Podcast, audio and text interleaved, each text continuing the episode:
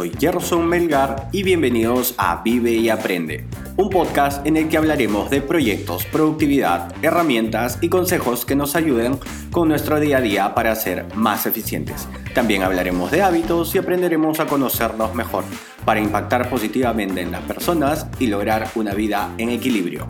Esto es Vive y Aprende.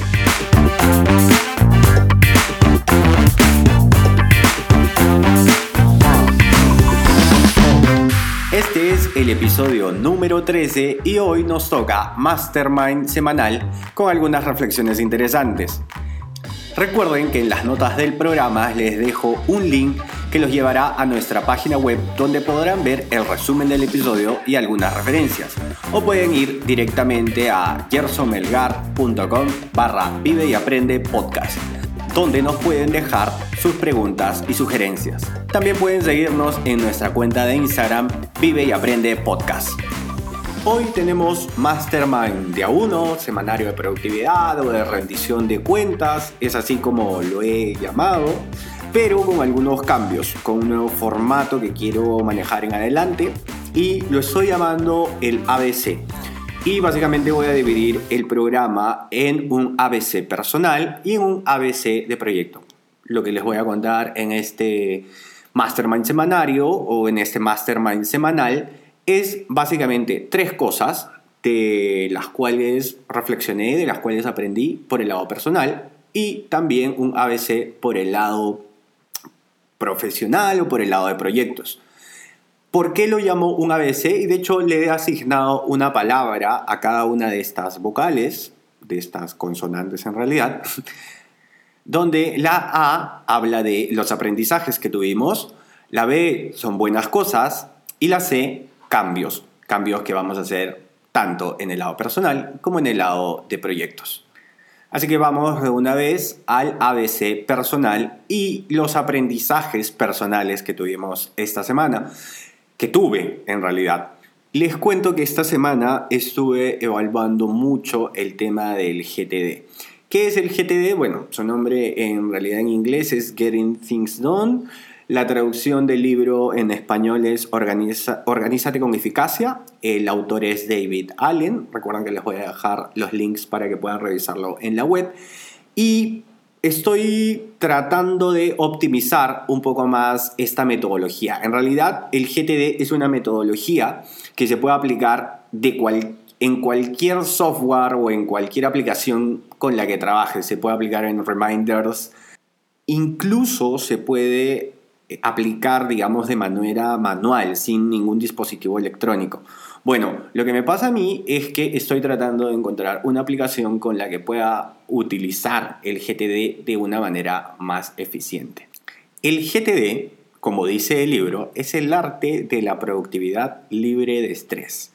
Y hay unas reflexiones muy interesantes que creo que sería de repente interesante hacer un programa, uno de los martes, para poder hablar un poco más a fondo del GTD y las reflexiones que en realidad tiene en nuestro día a día. Esta es una metodología en la que básicamente clasificas eh, las tareas que tienes, que se te van presentando en el día a día, y vas liberando tu mente. Y esta, digamos, liberación de la mente de todas las cositas que nos vienen día a día, te libera del estrés.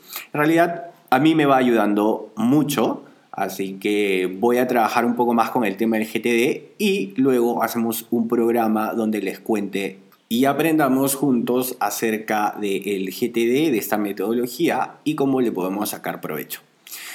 Dentro de las cosas buenas de esta semana, les cuento que he estado trabajando mucho en este hábito de despertarme a las 5 de la mañana y lo he logrado de lunes a sábado. De hecho, lo logré los cinco días, me lo puse como una meta, lo he estado haciendo, en realidad me siento bastante cómodo, me siento bastante productivo haciéndolo y creo que lo voy a reforzar con un libro que habla mucho de este hábito. El libro se llama El Club de las 5 AM y está escrito por Robin Sharma. Él es el autor de El monje que vendió su Ferrari es un libro muy bueno, de verdad lo recomiendo. creo que este libro fue el que me abrió las puertas al cambio. En realidad es muy bueno. Pero bueno, volviendo al tema de los hábitos y del hábito de levantarme a las 5 de la mañana, estoy pensando leer este libro para ver qué cosas nuevas tiene. Em, creo que vi el resumen en un podcast que se llama Libros para Emprendedores. Si lo encuentro, se los dejo en las notas del programa. Ahora, ¿Por qué es que quiero, digamos, o por qué me levanto a las 5 de la mañana? Bueno, en realidad en el libro que les comento del monje que vendió su Ferrari, él hace una reflexión donde dice que normalmente nosotros sentimos que nos falta tiempo y en realidad lo que falta, lo que dice que falta es organización y yo le agrego algo más, creo que es reflexión también. Uno de los ejemplos que dan en el libro es que le preguntan a uno de los personajes qué cree que hizo mal o que le gustaría mejorar en ese día. Y uno de los personajes responde y dice, pucha, a mí me molestó o no me gusta irme de la casa muy temprano a trabajar y no desayunar con mis hijos. Y, el, personaje principal en el libro le dice, ah, sí, o sea, ¿te molesta eso? ¿Y qué hiciste para cambiar? Eh, ¿Puedes hacer algo para cambiar? Sí, levantarme más temprano. Ok. La reflexión es tan simple, tan lógica y tan a nuestro alcance que no la hacemos. Entonces, de esto se trata un poco el hecho de querer desarrollar este hábito de levantarme temprano para poder hacer más cosas.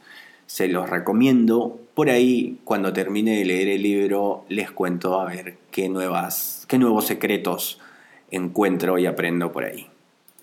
Ahora vamos a hablar de los cambios. Y bueno, en este lado personal en realidad voy a hablar de los cambios que voy a hacer en el podcast y de estos cambios que he venido haciendo. Em, lo que pasa es que me di cuenta, bueno, no solo me di cuenta, me, algunas personas que escuchan el podcast me comentaron y me dijeron, Gerson, siento que los viernes es más una recompilación de noticias más que algo reflexivo. Así que me di cuenta que esto era cierto y pueda ser de que muchas de las cosas que pasan en mi semana no sean muy interesantes, o pueda que sí, pero creo que sumarían más si es que finalizada una historia o algo curioso que pasó en la semana, tenga una reflexión y algo que aprendí que podamos compartir juntos. Espero que con este nuevo formato el podcast sea de mayor interés para ustedes. Así que bueno, de esta manera hemos terminado el ABC personal y ahora vamos a ir por el ABC de proyectos. Recuerden que A de aprendizaje, B de buenas cosas y C de cambios. ¿Ok? Dentro de los aprendizajes vamos a hablar de adaptabilidad y la transformación de Starbucks. Obviamente no soy el dueño de Starbucks, pero les cuento esta noticia porque me pareció muy interesante. Fuera de que en algunos momentos hablemos de proyectos personales, van a haber momentos en los cuales hablemos de proyectos de terceros, proyectos grandes de otras personas y cómo los manejan para de alguna manera poder reflexionar también sobre esto. Bueno, ¿qué es lo que les quería contar? La transformación de Starbucks. Este fue un artículo que encontré, no recuerdo, en un newsletter que me llega todas las semanas. Les voy a dejar el link para que puedan ver el artículo completo. Pero bueno, hablaba de Starbucks se adapta eh, o adapta sus tiendas en la pandemia. Y habla de algo muy, muy interesante que cómo es que Starbucks está cambiando al formato on the go o al formato to go. Y está empezando con a agregar, digamos, dentro de sus tiendas tres formatos.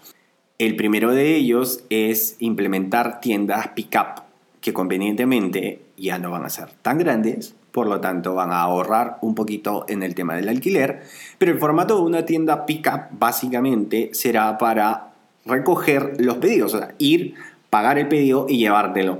Ya digamos que no va a tener este formato al cual estábamos acostumbrados en Starbucks de quedarnos ahí, de conectarnos a la wifi, de tomarse un par de cafés y quedarse. Incluso muchas veces he visto y he tenido reuniones también ahí. Eh, creo que creo que Starbucks en algún momento se convirtió en una especie de coworking place. Eh, pero bueno, interesante por ese lado. El otro formato que tienen es el tema de recojo en estacionamientos o curbside pickup. Espero haberlo dicho bien. Curbside pickup. Bueno, el curbside pickup es que están pensando implementar módulos en, digamos, lugares donde no estaban antes, estacionamientos y otros. De hecho, la forma o la idea que ellos manejan es hacer el pedido desde una aplicación para que no, para que en un stand esté tu pedido listo para recoger donde haya mucha aglomeración de gente. Por ejemplo, y el primer el primero de los ejemplos que nos dan es el tema de los estacionamientos. Me parece súper, súper interesante y súper inteligente que Starbucks esté adaptando de esa manera. Y, lo único, y el último formato que tienen es el drive-thru. Em, que digamos, la traducción o lo que cuenta este artículo es que es el formato de Starbucks que está en puntos alejados de la ciudad donde vas con tu carro, pagas y te vas. Em, de hecho, creo que tenemos este formato eh, de Starbucks en la carretera que está camino al sur, camino creo que por Playa Rica, más o menos a esa altura. Hay un, este formato que se llama drive-thru. No sé si es el único. Pero bueno, creo que esa es una de las cosas de las cuales quiero reflexionar eh, en esta semana y cómo la adaptabilidad puede llegar a nosotros y hacer que nuestros negocios continúen. ¿ok? Vamos por las buenas cosas de esta semana. Tengo dos cosas muy interesantes que compartirles en realidad. La primera se trata justamente de compartir y resulta que voy a hacer una película. No, mentira, no, no es así. Seguro Kiara y Eric escuchando esto se volverán locos y dirán, ¿y ahora qué se le ocurrió a este, a este sujeto? Bueno, no, no es que voy a hacer una película. Les cuento que hace un tiempo eh, hay una película que se llama El efecto mariposa. A mí me gustan mucho las películas estas de viajes en el tiempo. Bueno, resulta que se me ocurrió una idea y en algún momento estaba conversando con Kiara y le conté la idea y me dijo, oye, sí, suena interesante, tiene mucho sentido y bueno, resulta que la escribí y, y la desarrollé, desarrollé la idea, que sí, 100, 200 palabras, no es mucho lo que tengo, pero la idea me parece buena. ¿A dónde quiero ir con esto y qué son las cosas buenas que me trajo esto? Resulta que en la semana estaba depurando, haciendo GTD, estaba depurando mi bandeja y me encontré con esta idea. Y lo que me tocaba hacerla era desecharla. Y en este momento dije, ¿conozco a alguien que pueda desarrollarla? Y recordé que uno de mis mejores amigos de la infancia, Manuel, espero que estés escuchando esto, em, estudió cine en Nueva York y de hecho cuando éramos muy jóvenes, niños en realidad, recuerdo que él me contó y me dijo, mira, estoy escribiendo una historia. Era una trilogía tipo Star Wars, con cientos de hojas y muchos capítulos y muchas sagas. Creo que ni siquiera teníamos 15 años y él ya lo hacía. Bueno, posterior se fue a Nueva York, estudió cine y me acordé de él. De hecho, circunstancias de la vida han hecho que no estemos tan cercanos últimamente estos últimos años. Pero dije, ¿puedo votar esta idea? ¿O se la puedo compartir? Y si en algún momento él decide hacer algo chévere con esto, sería increíble. Pero no deseché la idea. Se la di a la persona que podía desarrollarla. Y esa es mi reflexión de esta semana con el tema de las cosas buenas. Compartir y darle las ideas a las personas que las pueden desarrollar. Claramente yo hubiera podido hacerlo, hubiera tenido que llevar un curso de guionización y desarrollarlo y me hubiera demorado tres años, pero él sabe hacer esto. Y creo que una, otra de las reflexiones que saco de esto es que tenemos que ser conscientes de nuestras de los skills que tenemos a, nuestra, a nuestro favor, de nuestras debilidades, oportunidades de mejora. Creo que tenemos que hacer un FODA propio y de acuerdo a esto ver cuando tenemos una idea y cuándo la podemos desarrollar, cuáles son las herramientas que necesitamos y Y en el caso de que no tienes las herramientas, ¿por qué desecharla y no dársela y compartírsela a una persona que lo pueda hacer?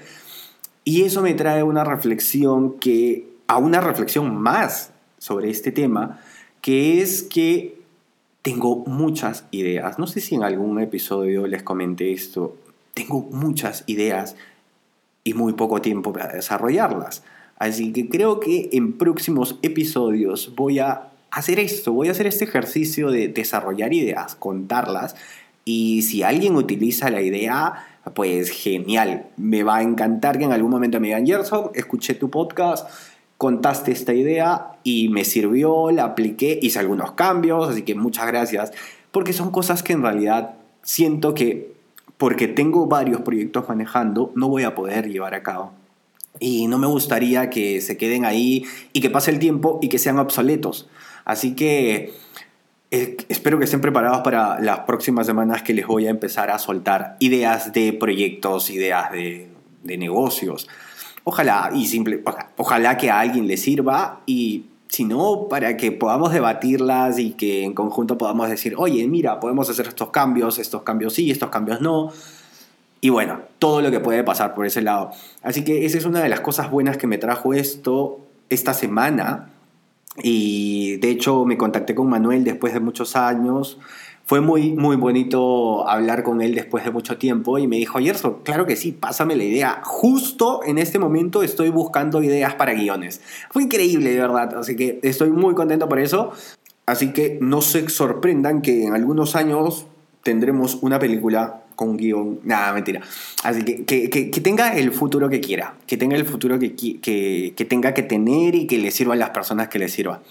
En este momento yo debería pasar a nuestro tercer punto, pero solo por esta semana voy a tener un punto adicional en las cosas buenas. Y se trata de Chao Vela.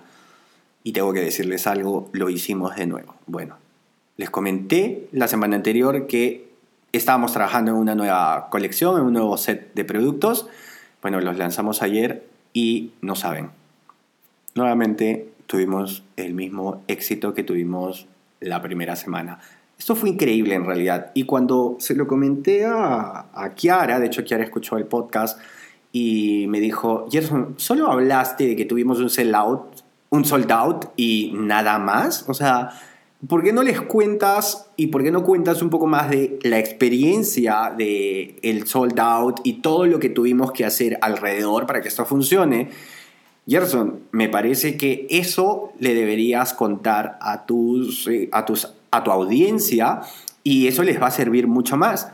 Así que la otra semana vamos a hacer un capítulo completo de El Soldado de Chauvela pero me parecería que si lo hago yo solo sería muy injusto, así que voy a invitar a Kiara la otra semana para hablar del soldado de Chauvela. De hecho, no lo sabe todavía. Kiara, si, si escuchas esto, tienes una cita con nosotros la próxima semana. Y ahora vamos a hablar de cambios, cambios en nuestros proyectos. En este momento les quiero hablar un poco de el podcast y un poco de los cambios que vamos a hacer con mi marca personal, con esto que estoy intentando hacer. Les comenté que la semana pasada, en realidad hace dos semanas, estaba pensando invertir en publicidad pagada en redes sociales para ver el crecimiento que tenemos en cuanto a audiencia para el podcast. Resulta que me lo pensé mejor porque creo que hay que hacer unos cambios previos antes de lanzarnos a esto. ¿ok?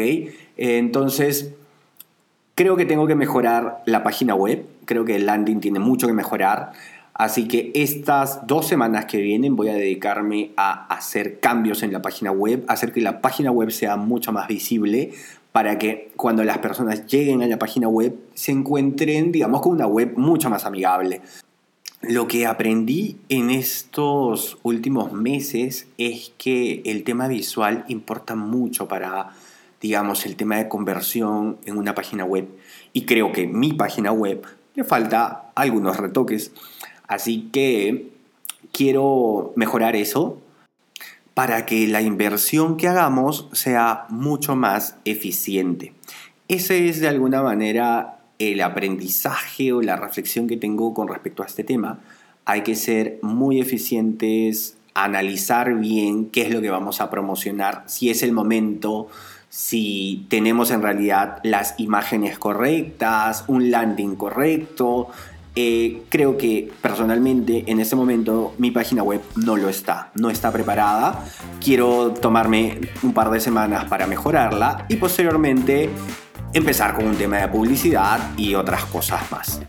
De esta forma hemos llegado al final del episodio. Recuerden que pueden dejarnos sus preguntas y sugerencias en gersonmelgar.com.